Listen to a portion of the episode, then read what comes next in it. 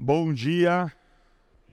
Que a graça, a paz, o amor e a esperança que há no nome de Jesus esteja sobre a sua vida, sobre a sua casa nessa manhã.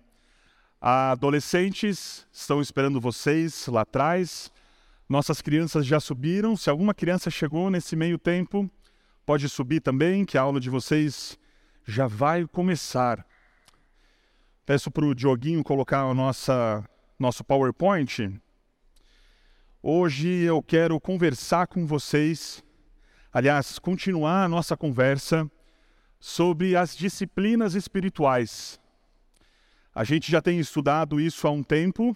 Estudamos, começamos a estudar no ano passado, final do ano passado, estudamos sobre absorção bíblica, depois estudamos sobre adoração, estudamos sobre as orações, mas eu queria comentar e aliás fazer um, já um, uma revisão, né, para que nós possamos uh, estar todo mundo, todo mundo conectados.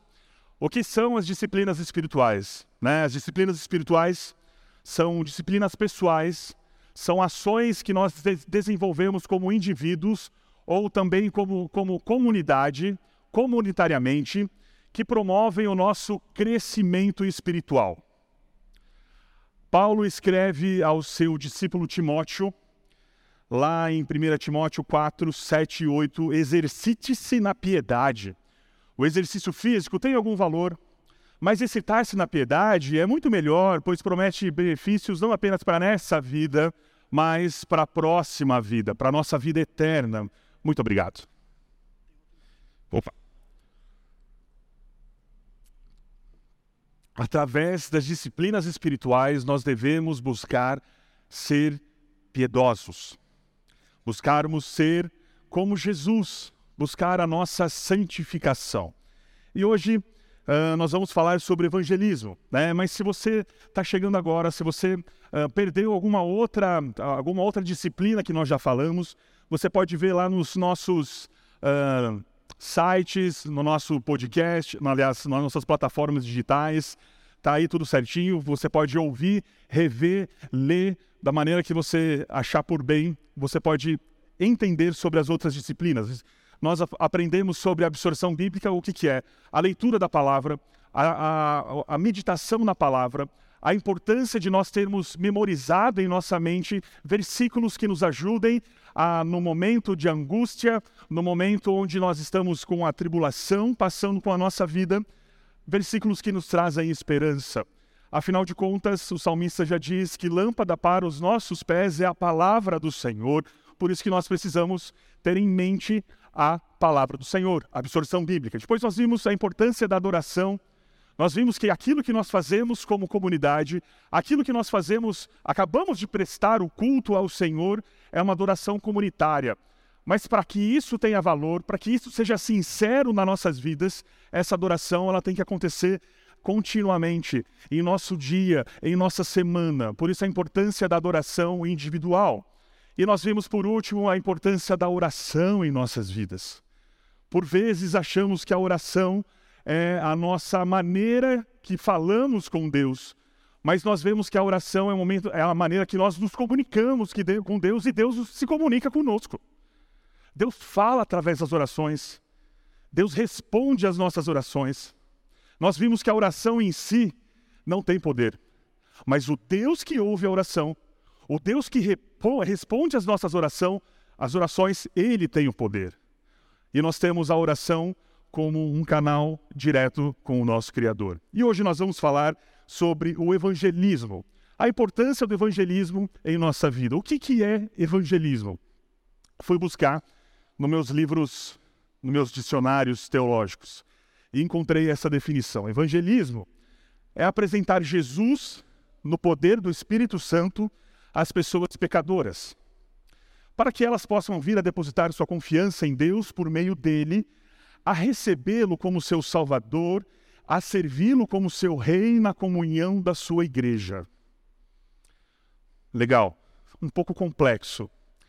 Pensei em como eu posso resumir isso em talvez em poucas palavras pensei dessa maneira. Evangelismo é a comunicação do evangelho verdadeiro. E esse verdadeiro é a ênfase que eu quero dar para você nessa manhã. Bom, vocês viram lá atrás a nossa obra. Vocês viram que a obra está andando. E eu quero fazer uma ilustração que depois eu vou fazer uma ponte com o evangelismo. Uh, um dos nossos fornecedores, a gente teve que passar algumas informações um pouco mais detalhadas. A nossa arquiteta é bem detalhista, é fantástica e ela gosta das coisas nos mínimos detalhes. Então eu tive que fazer uma chamada de vídeo com um dos nossos fornecedores e eu tive a grata surpresa de descobrir que o gerente dessa empresa, aqui de Valinhos, estudou comigo na época de faculdade, quando eu cursei uh, em 2004, acho, análise de sistemas. Ele era um colega de classe, não era um amigo tão próximo, mas trocávamos palavras, algumas ideias, era um cara gente boa. E descobri que ele era gerente dessa empresa. E ao fazer uma chamada de vídeo com ele, um detalhe importante que você tem que se atentar, eu fiz isso através do computador, pelo Skype. O meu computador tem uma tela razoavelmente grande e a minha webcam ela não fica numa posição tão normal como deveria ficar, ou tão um, porque a webcam ela tem que fazer, tem que dar a imagem frontal do nosso rosto. Mas como ela está um pouco acima, ela dá uma imagem um pouco superior da minha cabeça. E você vai ver o detalhe daqui a pouco. E nós conversamos, foi um, um tempo bom, a gente alinhou as nossas, as nossas necessidades, ele viu tudo aquilo que a gente precisou, que precisava, e terminou a, a, a, terminamos a nossa conversa com a promessa dele me ligar em dois ou três dias para passar o orçamento. Ok.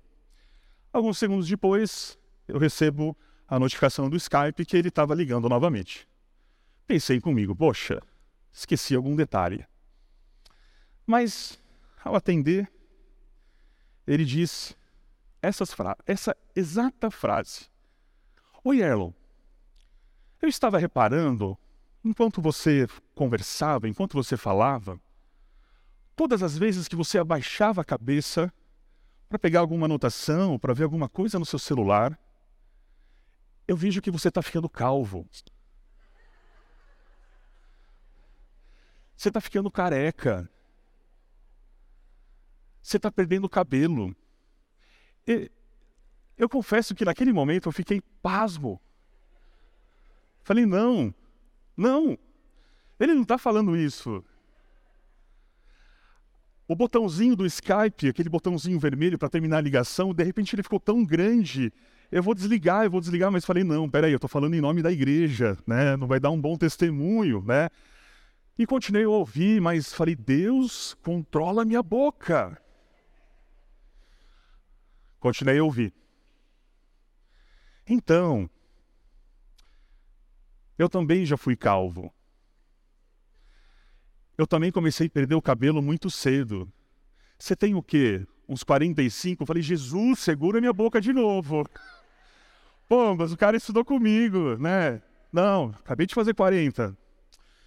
Mas eu descobri um produto. Há um ano e meio eu estou fazendo um tratamento. Olha, quem me conhece agora não vê que eu sou careca. Perfeito, olha, cheio, saudável, meu cabelo tá vigoroso, raiz forte. Aí já pensei comigo, falei, ah, é um complemento de renda do cara, né?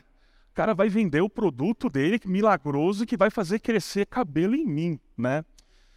Mas ele falou, eu já estive na sua condição de careca. Falei, caramba, não, né? Não. Mas tudo bem, continuamos, agradeci, perguntei se ele até vendia esse produto. Ele falou: não, não vendo, não vendo. É que eu estou te dando uma dica mesmo, né? Eu já tive na sua condição, eu já fui careca, eu já fui calvo, já tive esse, esse problema de. E dá até problema de autoestima, né? Falei, fale por você, por mim não. Tô super bem, né? Mas tudo bem. Eu terminei a ligação. Eu não sei por quanto tempo eu fiquei imóvel. Talvez, talvez alguém veio, veio falar comigo, eu estava estático. E assim eu fiquei por uns 10 minutos. Pensava comigo, eu não sou um cliente ainda. Como que alguém que trabalha com comércio, alguém que é representante comercial, alguém que trabalha com venda, xinga o cliente, que nem é cliente ainda, dessa maneira? Existem outras 10, 15 empresas desse, desse tipo aqui em Valinhos que eu posso muito bem fechar com alguém, simplesmente porque o cara me chamou de careca, me chamou de calvo. Mas, pois é, né? Mas eu fiquei pensando depois e, e de repente apareceu para mim aquele tiozinho lá do Luva de Pedreiro, do receba. Falei, é isso. É essa a questão. Ele já esteve na minha condição. Eu estou num processo de começar a compreender que eu estou perdendo o cabelo. Eu estou num processo de começar a entender que a calvície já é uma realidade em minha vida. E ele já esteve dessa maneira. E ele achou a solução para o pro problema que ele tinha naquele momento, que era a calvície. E ele quis passar isso para mim. A solução é esse remédio. Por isso que quando a gente trata de evangelismo, a gente tem que entender qual é a condição da pessoa que estamos conversando com o outro, com quem a gente está conversando. Se a pessoa não compreende que ela é uma pecadora, se a pessoa não compreende que ela está separada do, de Deus, não adianta nada falar para ela que Jesus morreu por ela. Afinal de contas, por quê? Não fiz nada de errado, eu faço as minhas boas obras, eu nunca matei ninguém, eu não roubo, eu não falo mal. Eu falo mal de político, mas político pode falar mal. Eu faço, inclusive, esses dias, quando caiu a, a, a, barreira lá no litoral norte, consegui fazer uma mobilização com os meus amigos, com os meus parentes, e enviei quase duas toneladas de alimento para lá. Por que, que eu preciso que alguém morra no meu lugar? O que, que eu fiz de errado? Quando a gente analisa as formas de evangelismo, as formas que nós podemos apresentar o evangelho às pessoas, é importante que nós saibamos que a primeira, a primeira coisa que a pessoa precisa saber é que ela precisa se arrepender. Ela precisa reconhecer a atual situação dela de como pecadora e carece, e ela carece. A Bíblia fala que como pecadores nós carecemos da graça de Deus. A lei não salva, somos salvos pela graça.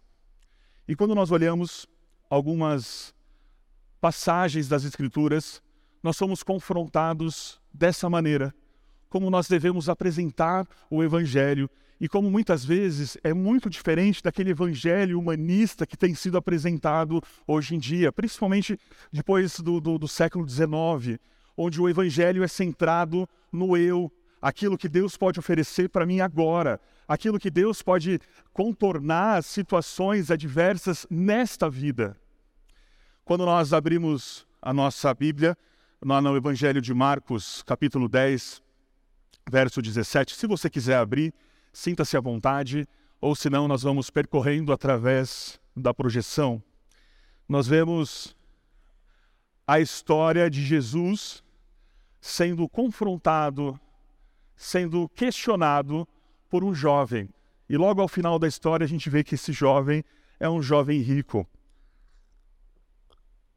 Veja a importância que Jesus dá à necessidade que as pessoas reconheçam a situação atual delas. Quando Jesus saía para Jerusalém, um homem veio correndo em sua direção, ajoelhou-se diante dele e perguntou: Bom mestre, o que devo fazer para herdar a vida eterna? Imagine se alguém chega para você na lata assim. Você fala: Poxa, olha que beleza, tá pronto é só pregar o evangelho para essa pessoa. Inclusive, ele estava falando com a pessoa do evangelho. Seria muito mais fácil Jesus falar para ela: olha, o vazio do seu coração sou eu que preencho. Aquilo que você precisa, o buraco que está faltando dentro de você, é exatamente do meu tamanho. Mas Jesus não fala para aquele homem que ele é o centro da vontade dele. Jesus não fala para aquele homem que se ele aceitasse aceitasse a ele como Senhor e Salvador da sua vida, a vida dele seria cheia de paz, amor, tranquilidade, e ainda quando ele morrer, ele iria para o céu junto dele. Jesus não faz isso. Jesus diz, e continua o texto: Por que você me chama de bom? Perguntou Jesus. Apenas Deus é verdadeiramente bom. Nesse momento, Jesus está fazendo uma correção na questão do entendimento do que aquele homem tinha sobre a palavra bom.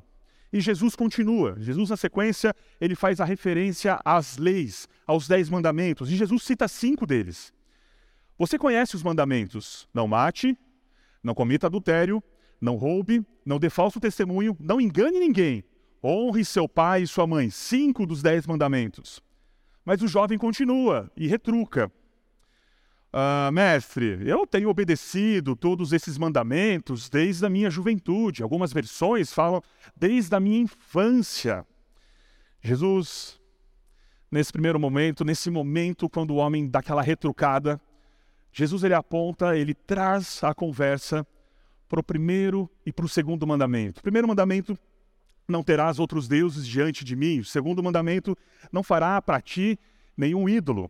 E Jesus complementa: Veja o primeiro detalhe. Com amor.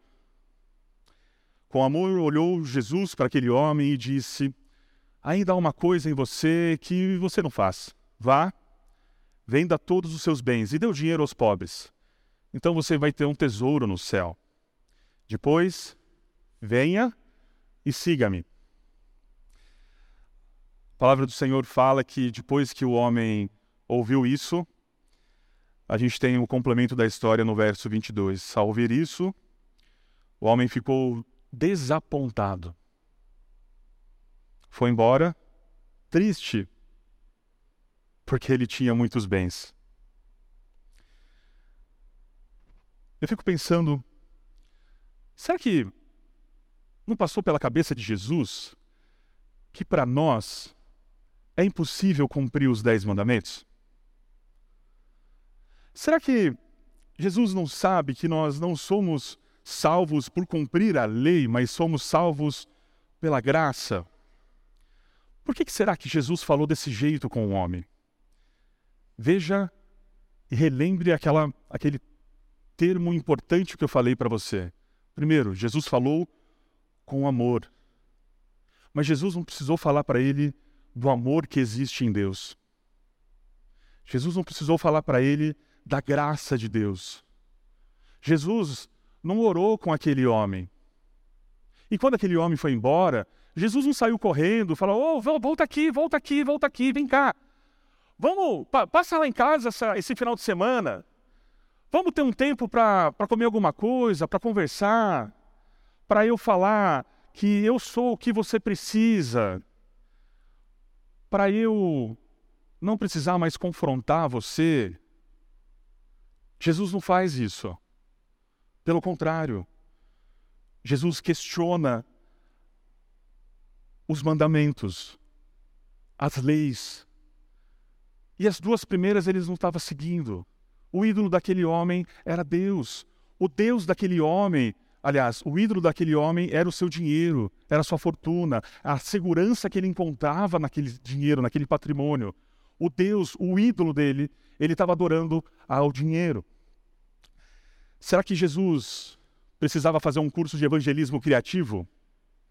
Afinal, acho que Jesus, a abordagem de Jesus não foi tão adequada para aquele momento, não é? Não. É esse tipo de pensamento que nós precisamos erradicar nas nossas vidas. Nós precisamos mostrar a atual situação dos pecadores. E Jesus faz isso. Na ocasião, Jesus faz um, um, ele usa um princípio que é o cerne do evangelismo. Nós precisamos preparar o coração para receber a graça. O primeiro passo, arrependimento. Sem arrependimento, sem o entendimento da situação que nós estamos, separados de Deus, nós não compreendemos a graça. Nós não vivenciamos a graça. Ele ensina que a pessoa precisa de um Salvador. E esse é o elemento chave do evangelismo. Salmo 19, verso 7. A lei do Senhor é perfeita e revigora a alma. Os decretos do Senhor são dignos de confiança e dão sabedoria aos ingênuos. O que, que a Bíblia nos diz sobre o que é perfeita? A lei. A lei do Senhor.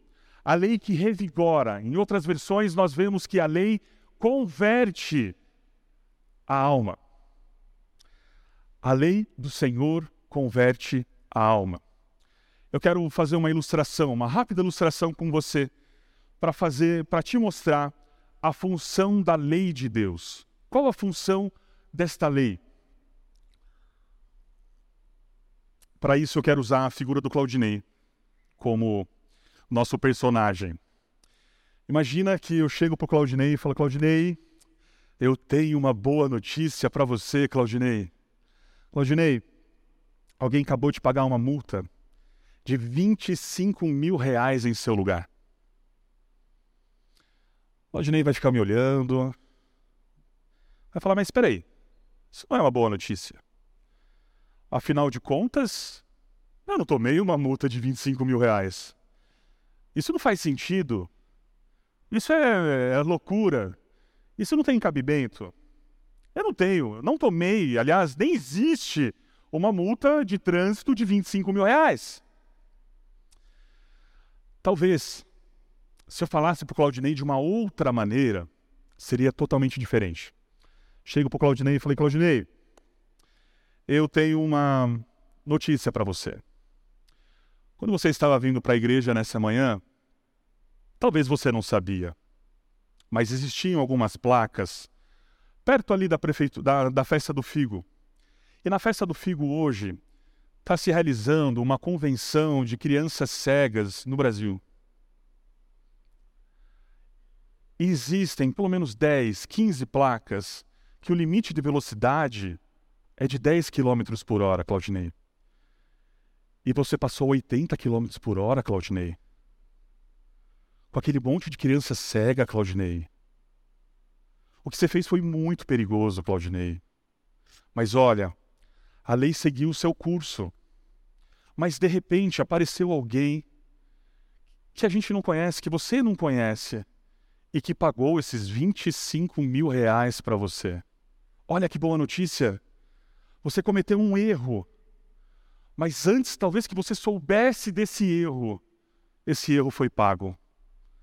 Você não tem mais a dívida de 25 mil reais. Perceba que, da forma que nós falamos, da forma que nós comunicamos, existe uma diferença enorme entre a compreensão e a rejeição. Caramba, eu não fiz nada de errado. Nossa, e graças a Deus eu não atropelei nenhum ceguinho. Graças a Deus que eu não fiz nada de mal. Graças a Deus que, nossa, pagaram minha dívida. Ele reconheceu que ele tem um erro. E a dívida foi paga. Da mesma forma, se nós abordarmos um pecador com um coração endurecido, alguém cujo entendimento é ofuscado pelo pecado. E eu dizer para eu dizer para eu dizer, dizer para a pessoa Jesus morreu em seu lugar. Jesus pagou o preço dos seus pecados. Para aquela pessoa, num primeiro momento, vai ser loucura e talvez vai ser uma ofensa. Loucura porque a Bíblia, inclusive, cita que a mensagem da cruz é loucura para aqueles que estão padecendo. E uma ofensa, porque talvez a pessoa ela acha que ela não fez nada de errado e que ela tem feito boas obras e que ela tem tratado as pessoas com dignidade e que ela tem cuidado do próximo. E seria uma ofensa falar que ele é um pecador. Mas se eu parar para pensar e seguir os passos que Jesus teve com aquele jovem rico, se a gente parar e analisar, a gente vai ver que isso faz muito sentido. Nós precisamos, sim, mostrar a lei, sim, mostrar nas evidências, na, na, nas escrituras, o que exatamente cada um fez de errado contra Deus. O que cada um de nós fizemos um dia, nós como cristãos, como regenerados, nós reconhecemos quem Jesus é e o que ele fez por nós, e nós sabíamos, nós sabíamos e sabemos qual era a nossa condição anterior. Pecadores separados da graça de Deus. E nós pecamos contra quem? Contra Deus.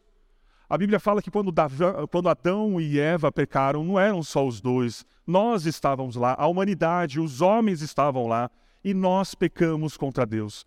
Nós temos o status atual de calvos. Entretanto, nós sabemos o remédio. Entretanto, nós sabemos qual é a solução. Quero começar a finalizar o meu, nosso, nossa meditação de hoje com a carta aos Romanos, capítulo 3, do verso 19 ao 24, que diz assim: É evidente que a lei se aplica àqueles a quem ela foi entregue, pois seu propósito é evitar desculpas, é mostrar que todo mundo é culpado diante de Deus. Porque ninguém é declarado justo diante de Deus por fazer o que a lei ordena a lei simplesmente mostra quanto somos pecadores. Agora, porém, conforme prometido na lei de Moisés e nos profetas, Deus nos mostrou como sermos declarados justos diante dele sem as exigências da lei. Somos declarados justos diante de Deus por meio da fé em Jesus Cristo. Isso se aplica a todos que creem, sem nenhuma distinção, porque todos pecaram e não alcançaram o padrão da glória de Deus. Mas ele, na sua graça, nos declara justos por meio de Cristo Jesus, que nos resgatou do castigo dos nossos pecados. A lei, a lei mostra o quanto nós somos pecadores, mas a graça nos justifica. A graça que, por meio de Jesus, chegou até nós, nos resgatou do lamaçal de pecados. Talvez um dos versos mais conhecidos das Escrituras sem a compreensão do que nós somos ou da, da, da, da condição que o homem está antes da regeneração, antes da, da entrega por Jesus, não faz sentido. Sem a compreensão de quanto nós somos pecadores. João 3,16, porque Deus amou o mundo de, tão, de tal maneira que para todo que nele. Aliás, porque Deus amou o mundo que deu o seu Filho único, para que todo que nele crê não pereça, mas tenha vida eterna. A diferença de, de versões. Se eu não sou um pecador, eu não preciso me importar com a morte de Jesus. Se eu não estou nesse status de condenado, hum, hum, hum, não é importante para mim. Mas eu reconheço e entendo que eu sou carente da graça de Deus. Que eu sou um pecador separado da graça de Deus compreendo o que Jesus fez por mim, entrego minha vida, reconheço Ele como Senhor e Salvador da minha vida, esse verso faz todo o sentido. E é por isso que nós devemos pregar. É por isso que nós devemos evangelizar. Não é uma opção para nós como cristãos o evangelho ou evangelizar. Além de ser uma obrigação, é um privilégio. Porque quando nós amamos as pessoas que estão ao nosso redor, nós queremos que, ela, eh, que elas compreendam aquilo que nós vamos ter após a morte. Isso aqui é terreno, é rápido, vai passar, vai acabar. Agora, o que será dela na eternidade? Essa é a mensagem que nós devemos comunicar, o verdadeiro evangelho, é a mensagem do arrependimento, a mensagem da salvação. Agora que nós sabemos o que nós devemos passar, ou qual é o evangelho verdadeiro que nós devemos pregar, por que, que nós não evangelizamos? Por que, que nós não falamos? Por que, que nós retemos aquilo que ah, transformou e transforma as nossas vidas? Mais uma vez trazendo a ilustração do meu ex-amigo que me chamou de calvo. Ele me mostrou a condição. Nós não temos nenhum relacionamento de amizade, mas pelo fato daquele produto fazer para ele um milagre na autoestima dele, e ele acha que isso, por ele achar que a minha autoestima está abalado pelo processo de calvície começar a dominar a minha cabeça, aquilo poderia fazer diferença na minha vida. Talvez ele arriscou o negócio, talvez ele arriscou eu não fechar o um negócio com ele, para falar algo que seria um benefício para mim? E por que que a gente, conhecedores do Evangelho, conhecedores da verdade, por que que a gente guarda isso para a gente? Por que que a gente não espalha isso ao mundo? Às vezes porque a gente acha que a gente não tem capacidade para falar. A gente acha que a gente vai ficar travado quando as pessoas perguntarem alguma coisa e nós não soubermos responder. A gente não sabe termos em grego, em hebraico, da forma que o pastor Marcos sabe, de que se quando. Ah, e se a pessoa me pergunta sobre original? Uma das maneiras mais. Se você ouviu o podcast dessa semana, você vai saber que uma das maneiras mais eficientes de nós comunicarmos o Evangelho é através do nosso testemunho, é através, através daquilo que nós fazemos, é através das nossas negociações comerciais, é através do nosso relacionamento quando nós estamos lá na fila do caixa, é através do relacionamento que nós temos com o nosso, com o nosso cônjuge. As pessoas estão vendo, as pessoas estão comparando. Oh, será que ele é um seguidor de Jesus? Nossa, mas um seguidor de Jesus faz essas coisas. Nossa, mas essa é uma das maneiras mais eficientes do Evangelho, de comunicar o Evangelho, através do seu testemunho. Mas a Bíblia continua falando que não é só isso. Nós precisamos falar, nós precisamos pregar. E veja, por vezes a gente questiona se aquele, aquela conversa ou aquele uh, investimento em alguma pessoa, no, no evangelismo, na, na, no discipulado com aquela pessoa, tem êxito. Caramba, como a gente mede um êxito do evangelismo? Como que a gente sabe que o nosso evangelismo é eficaz? Como que a gente sabe que isso tem funcionado? Será que é através da conversão das pessoas? Nós somos chamados para testemunhar nós somos chamados para falar do amor de Cristo. Agora, a conversão não é obra nossa. Não é responsabilidade nossa. Ainda bem. Porque nós já falhamos tanto no testemunhar e no falar, e no transformar e no nos mostrarmos ao mundo. Imagine se a conversão dependesse de nós. Tarefa do Espírito Santo. Nós podemos orar, nós podemos lembrar sempre daquelas pessoas que nós temos uh, evangelizado, falado do amor de Cristo, falado sobre a condição atual dela, mas a obra perfeita e completa vem através do Espírito Santo. Um verso muito utilizado, principalmente quando nós falamos de missões, que é o que nós vamos falar daqui a pouco. Ele fala lá em, Atos 1,8: Mas receberão poder quando o Espírito Santo descer sobre vocês e vocês serão minhas testemunhas em Jerusalém, em toda a Judéia e Samaria e até os confins da terra. O evangelismo ele é proporcionado através do nosso testemunho, pelo poder de quem? Pelo poder do Espírito Santo. O mesmo Espírito Santo o mesmo poder, o poder do Espírito Santo que mudou a sua vida para Cristo, é o mesmo poder de testemunhar por Cristo. Testemunhe da verdade. Não guarde essa boa nova para você. Tenha o privilégio de compartilhar, de falar da, da, da redenção que nós encontramos em Cristo.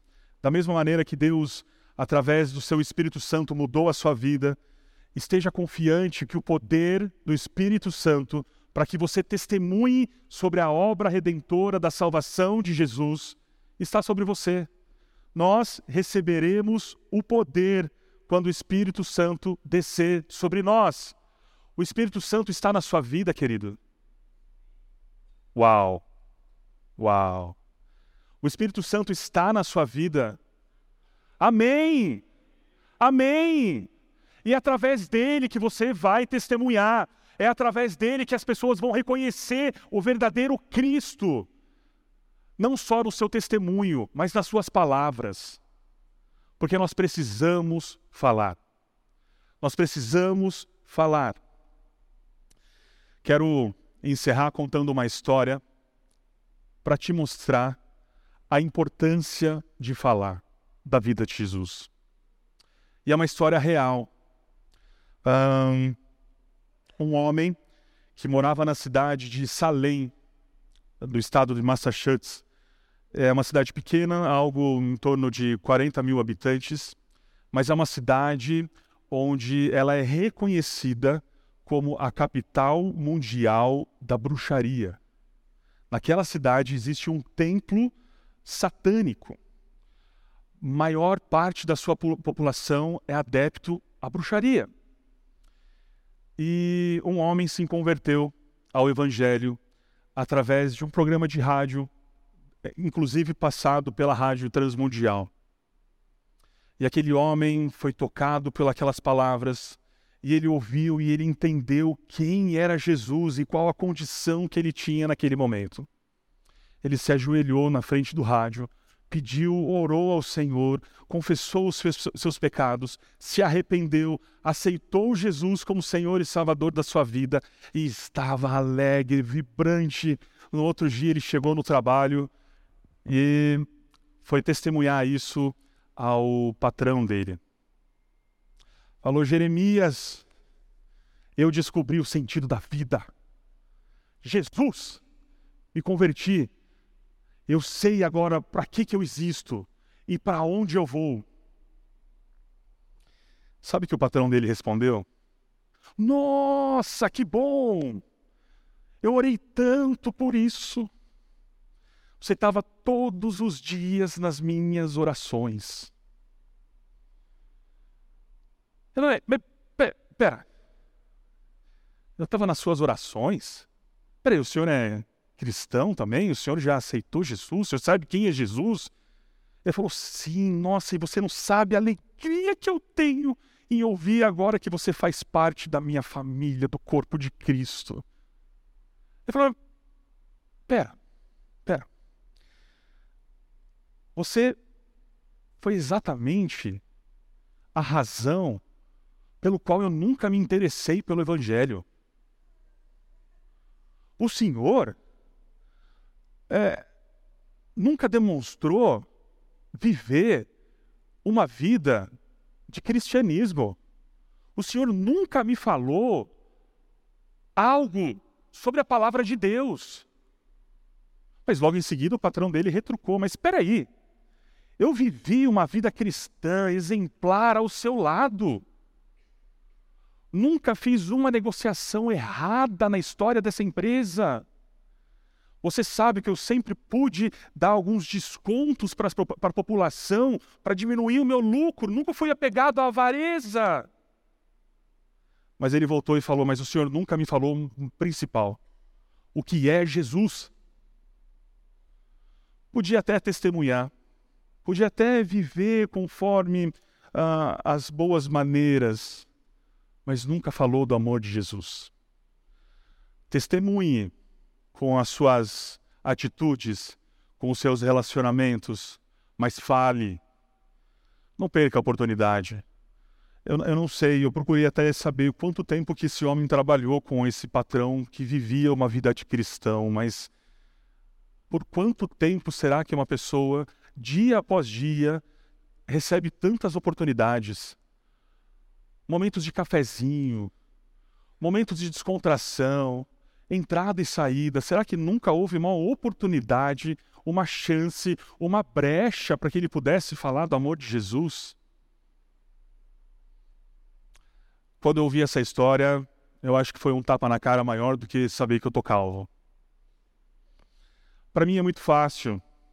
Sou pastor, eu vivo 24 horas, eu posso viver pregando, posso viver aconselhando, eu posso viver liderando, eu posso viver junto com, com cristãos, mas se eu não me policiar e entender que o meu lugar, aqui é também o meu lugar, mas o meu lugar é lá fora, eu preciso estar lá. Eu preciso estar junto com as pessoas que precisam ouvir do, realmente da transformação que Jesus faz através do arrependimento, através da confissão e através da salvação que Jesus nos dá. Eu quero finalizar esse tempo de, de reflexão e te encorajar, primeiro, a testemunhar. Testemunhar com sem vergonha, no bom sentido. E segundo, falar. Fale do amor de Cristo. Fale o real evangelho. Fale para as pessoas não só ah, como nós fomos comissionados, né, para pregar ao mundo todo, mas talvez fale para o seu vizinho. Fale para o seu talvez colega de quarto. Quantos maridos estão ainda com a esposa sem conhecer o real sentido do, da vida? Ou vice-versa? Ou os nossos filhos? Ou os nossos amigos, os nossos familiares? Mas Deus também nos usa como cristãos e nos comissiona para que passamos a testemunhar na Samaria e aos confins da terra. Hoje nós vamos falar sobre missões. Nós vamos ter um momento missionário, nós vamos conhecer um pouco mais sobre um dos trabalhos missionários apoiados pela igreja através da, da AMI Global. E uma disciplina, uh, a disciplina de evangelismo também é muito semelhante à importância das missões para nós, como cristãos. Nós, como cristãos, devemos apoiar as missões e não somente apoiar financeiramente. Se você talvez perguntar para um missionário o que, que é o que ele mais precisa no campo, talvez não seja dinheiro, não seja o sustento, seja a oração, seja o cuidado, seja a, a igreja se importar em estar junto, em, em querer saber, em orar, em abençoar. E é isso que nós vamos fazer agora. Eu queria convidar o Evilás e a Noura. Nós vamos ter a oportunidade de ouvir aquilo que Deus tem feito e além da oportunidade, nós vamos ter também agora a responsabilidade de colocarmos uh, quem nós vamos assistir agora, que é o pastor Frido, em nossas orações. Porque o trabalho dele não é fácil, assim como o nosso trabalho de evangelizar também não é.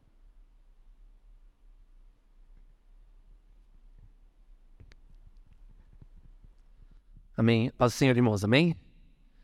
Vamos ouvir um pouquinho do, do Frido, do que ele tem vivido lá na Alemanha. Pode dar play no vídeo aí.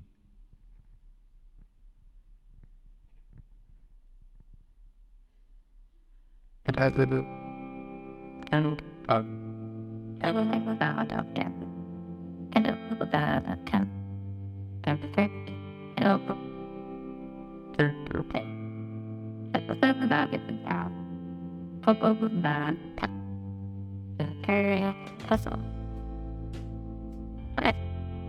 Only Pokemon. And the phone of the ultimate. Everyone, don't have to all rapid. Got it. The product. I think. Don't know. Doctor.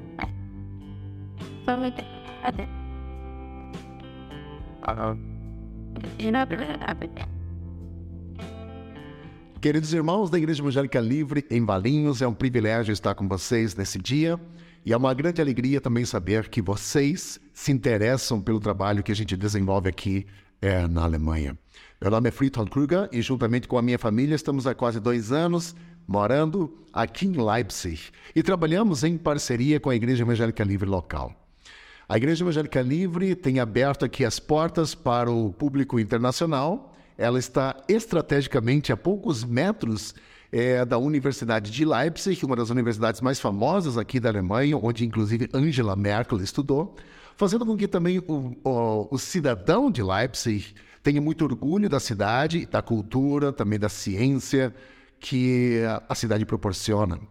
Uh, juntamente com a universidade, nós temos alunos de diversas partes do mundo e, com isso, nós potencializamos também o nosso trabalho missionário, já que essas pessoas, depois de alguns anos, voltarão uh, para seus países ou irão para outros lugares.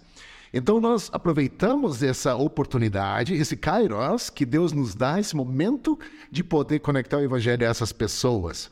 Nós temos um culto internacional a cada dois meses E nesse culto internacional a gente tem uma diversidade muito grande de idiomas e de cultura. Só para vocês terem uma ideia, nós temos chilenos, colombianos, venezuelanos, isso da América do Sul.